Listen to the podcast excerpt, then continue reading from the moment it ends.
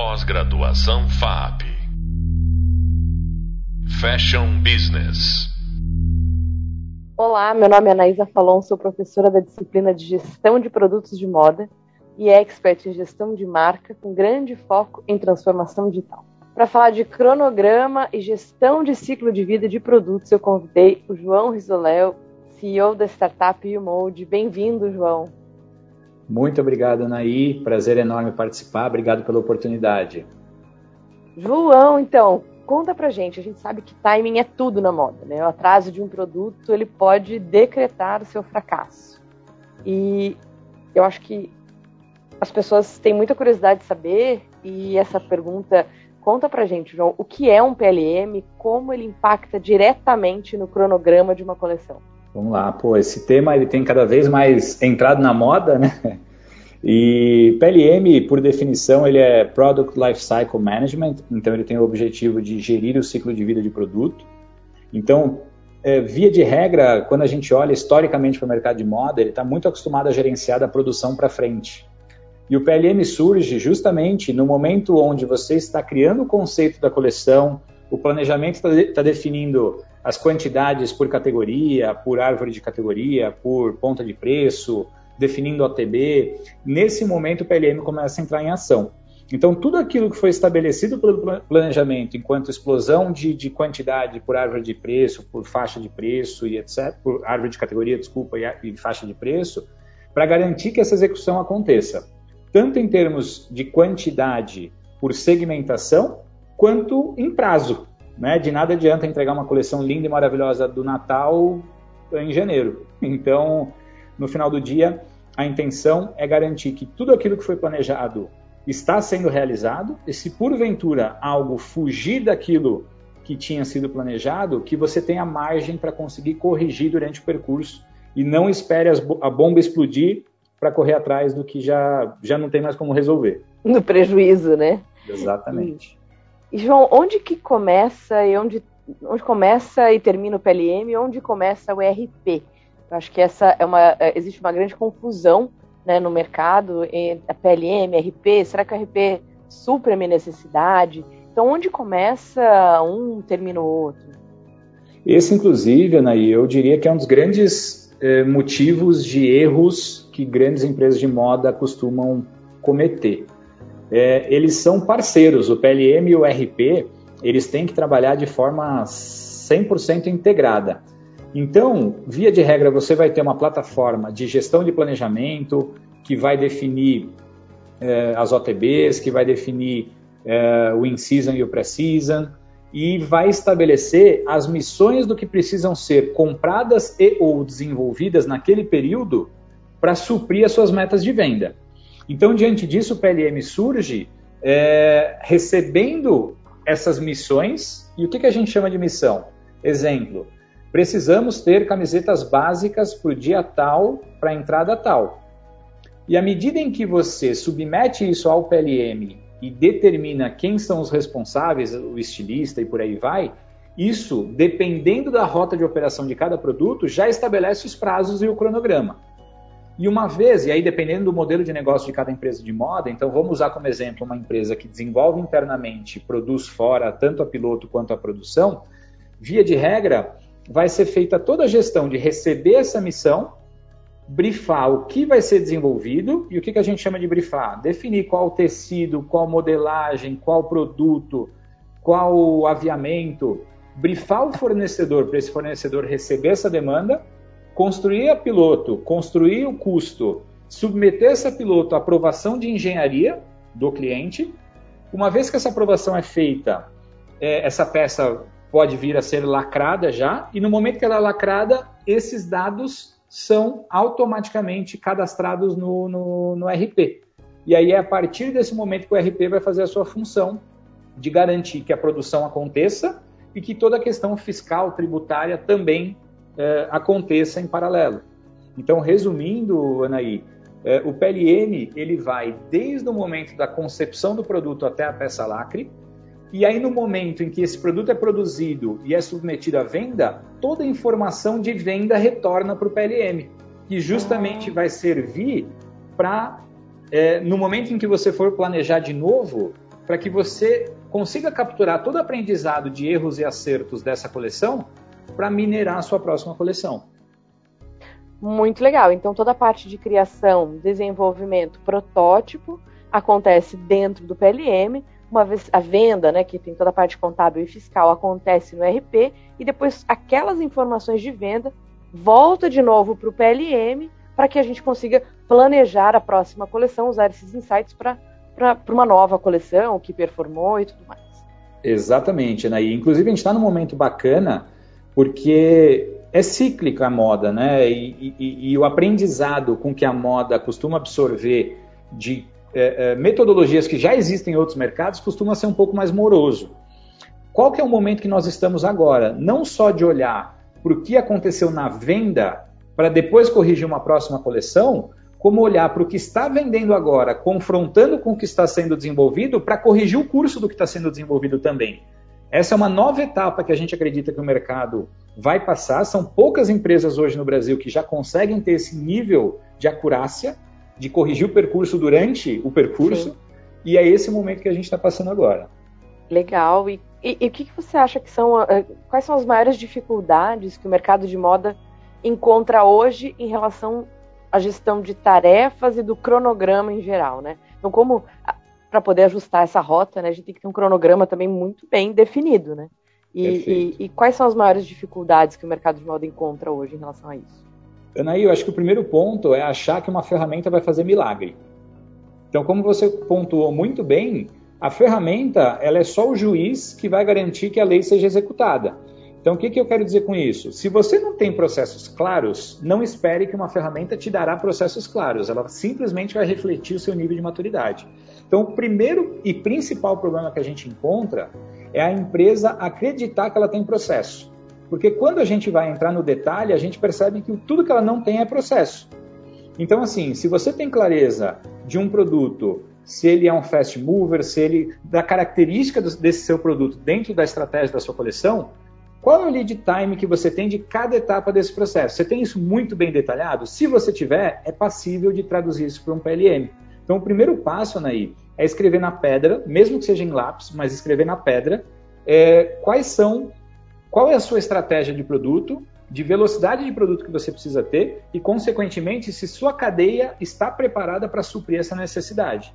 Porque com isso muito bem estabelecido, vem um segundo desafio, o PLM só consegue ser útil e você só consegue implementar na sua empresa, primeiro, se o, o, o grupo de C-levels tiver clareza e tomar uma decisão entendendo que o PLM vai surtir efeito não é dia, no dia seguinte, ele é um produto cauda longa, então ele vai suprir é, é, várias dores e dificuldades do seu negócio ao longo da implantação.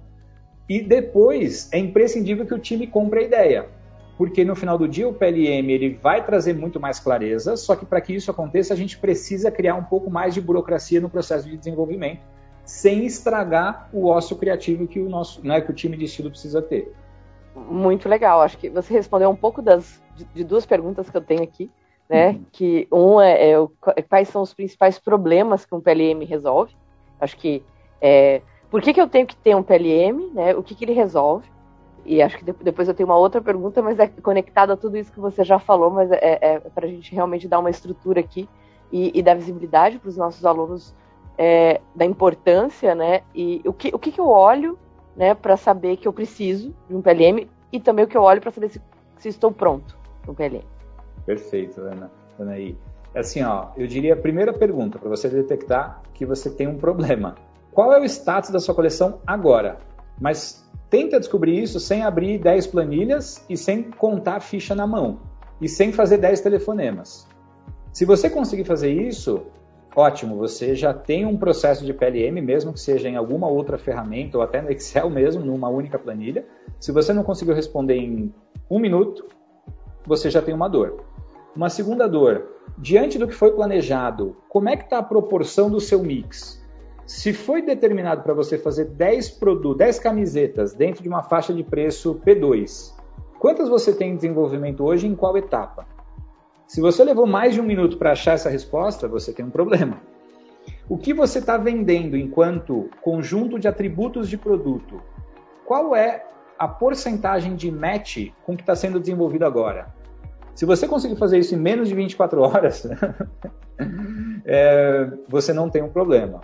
Outro, dos produtos que você desenvolveu, quantos você pilotou? E dessas pilotagens, quantas você teve que repilotar? E quanto te custou isso tudo? E terceiro e último, aliás, acho que quarto ou quinto já, eu lhe falei algumas, é do total de produtos que você desenvolveu, quantos você pilotou, quantos você lacrou, quantos você produziu e desses que você produziu, quanto você vendeu pelo menos 80% do que você produziu. Então, todos esses pontos que eu citei, Anaís, são dores que sem um PLM fica muito difícil você conseguir responder. Sim, ainda mais com, se a gente pensa, é, as empresas né, têm um sortimento, uma oferta cada vez maior. Então, se você não tem um sistema, é, um, um, software para te dar suporte nisso, né, para poder olhar, é, cruzar todas essas informações, né, fazer isso manualmente, é, é, é assim, quando você termina de fazer essa análise, né, quando você termina de capturar, pegar todos esses dados e cruzar, já passou a hora, né? Já está com dado velho. Então você está sempre trabalhando com informação antiga e, e acaba não corrigindo a rota, né? É, no percurso. Acho que isso é. Hoje a gente vê essa velocidade que a internet é, cobra, né, das marcas e que é reflexo, né, do comportamento, de como a gente é imediatista, de quanto a gente muda de opinião né, num dia só. É, e quanto a moda, é, quanto o setor, a indústria da moda está pronta para reagir a isso, né? Para realmente entregar essa necessidade do cliente atual, né? Não é, não é só uma necessidade de evolução, é, simplesmente evoluir. É o mercado que cobra isso, né? É, essa, é, é, você mudar, né? Você entender essa demanda que fica mudando rapidamente. Né? Constantemente. Então, se uma, se, se uma tendência demorava dois, três anos para se difundir, hoje acontece em duas, três semanas. Então, no mundo inteiro. Então, reagir a isso sem um sistema, sem organização, é, é, é realmente quase impossível. E a última pergunta aqui, né, que é, também você falou né, sobre é, organização, mas o que você considera indispensável para implementar um software de gestão de ciclo de vida de produto né? É, o que, que uma empresa tem que ter, né, basicamente, para poder implementar um software desse? Aí, eu acho que o primeiro ponto é mudança de mindset e entender que por muito tempo o nosso mercado funcionou com planejamento empurrado e o mercado já não aceita mais isso, ele tem que ser puxado. Então, diante disso, diante de necessidades que estão acontecendo agora, é, existem muitos mecanismos que a gente consegue detectar novas demandas, desde um Google Trends, a partir de pesquisas que estão fazendo, é, desde ferramentas que monitoram os principais players para entender os atributos que estão entrando, em qual dia da semana, em qual época do ano, para qual perfil de cliente, por qual faixa de preço. Existem muitos mecanismos hoje que estão à nossa disposição. A dificuldade se dá em transformar esse dado em insight. Então, Existe uma máxima no mercado de moda hoje que dado é o novo petróleo. Só que no final do dia, petróleo ninguém usa para quase nada, a gente usa gasolina. E transformar esse petróleo em gasolina que é a grande dificuldade. Né? Então, como que você faz para pegar um monte de dado que está à disposição, minerar isso para nossa realidade enquanto marca e traduzir isso em insights para corrigir percurso? Eu acho que esse é o grande desafio, Naí, que o, o PLM é, nasce para resolver.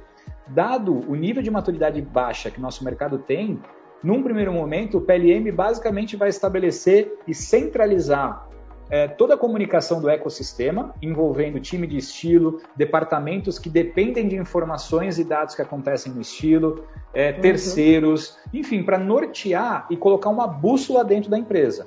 Quando isso estiver acontecendo de fato, aí vem um segundo estágio de olhar para dados externos e fazer com que esses dados externos, devidamente minerados, gerem insights para dentro da empresa. Legal, legal. E, e, e uma empresa ela precisa ter é, um software não faz milagre, né? Que precisa ter um mínimo de processo. E, e, qual que é o estágio, né? Como que uma empresa identifica se tem os processos e se ela quiser é, é, implementar, né? Colocar, ela entende que ela precisa. O software na verdade é uma materialização daquilo que ela gostaria de ser, né? É, Para implementar precisa dos processos, né? E, e, e como que Você acha que a implementação do software existe um, um trabalho anterior aí para é, de criação, desenho dos processos? É, você tem feito isso muito na, com as empresas, né? Antes de implementar o software, desenhar, mapear todos os processos? Com certeza, né? Isso é pré-requisito básico. Inclusive, foi um erro que nós cometemos bastante no começo da nossa operação, de acreditar que por ser grande a empresa, bastaria implementar a solução que ela rodaria no dia seguinte. Então, hoje, um pré-requisito na Umode, a gente não implementa PLM se a gente não tiver segurança do processo, desde o planejamento à produção e como tratar os dados de venda. Então, hoje, para você ter uma ideia, antes da gente pensar em colocar um usuário dentro da plataforma, a gente se reúne com todos os departamentos, desde o cargo gerencial e diretoria, para entender quais KPIs que eles querem enxergar e muitas vezes até ajudá-los a definir quais são essas KPIs. É, depois, para o time operacional, para entender quais são as ferramentas e, e, e reportes que eles usam diariamente para gerenciar a operação. É, depois que tudo isso está claro, definido e desenhado, a gente mapeia, desenha todos esses processos literalmente, coloca todos eles em perspectiva e valida de novo com todas as áreas e é, já sugere algumas mudanças de processo, de cadastro de produto, de árvore de categoria, de etapas de processo, de prazos e etc., para depois traduzir isso para dentro da plataforma. E há casos, Anaí, que a gente detecta que a empresa não está preparada para implementar o PLM. E aí a gente tem um grupo de parceiros executivos, que já foram executivos de grandes empresas, homologados pela UMOLD, que a gente apresenta para fazer um trabalho de imersão, de consultoria mais detalhado para literalmente criar o processo para depois implementar o PLM. João, muito obrigada, que é muito interessante. É muito bom saber também que o nosso setor é, está evoluindo, né? Eu acho que isso é, é muito necessário para que a gente consiga ter uma indústria forte, né? Evoluir é, os processos, evoluir, é, se tornar uma indústria mais madura, né? É, isso a gente percebe que a tecnologia vai de alguma forma é, forçar as empresas a olharem para isso, né? Primeiramente, acho que não é só a implementação da tecnologia, mas o quanto essa a presença, né, a possibilidade é, de, uma de, uma tecnologia nova é, questione o status quo. Eu acho que isso é, é, muito é muito interessante. João, muito obrigada pela sua participação, sua contribuição. É, é sempre muito bom poder falar desses assuntos, né, de novas tecnologias aplicadas para o setor de moda. Então, muito, muito obrigado. Eu que agradeço, né, e prazer enorme participar. Eu vou deixar só uma última reflexão, se você não se importar. Que a gente está diante de uma oportunidade, a gente fala tanto de, de, de reciclagem, ESG etc., e você é autoridade, conhece isso mais do que ninguém já imaginou que a gente está diante de uma oportunidade de, durante o processo de desenvolvimento, ter clareza com base em dados históricos do que a gente vende, qual é a capacidade que aquela coleção tem de gerar desperdício e corrigir esse, esse percurso durante o caminho. Então, o PLM é peça vital nessa equação. Então, muito obrigado aí pela oportunidade, estou sempre à disposição. Obrigada, João. Pessoal, nesse podcast ficou claro como somente a tecnologia não resolve as dores do processo de uma empresa de moda. É necessário conhecimento dos processos e habilidade para geri-los. Na videoaula 3 desse curso, eu explico detalhadamente como desenhar e gerir um cronograma. No próximo podcast, falaremos sobre gestão de produto e cadeia produtiva. Até breve. Pós-graduação FAP Fashion Business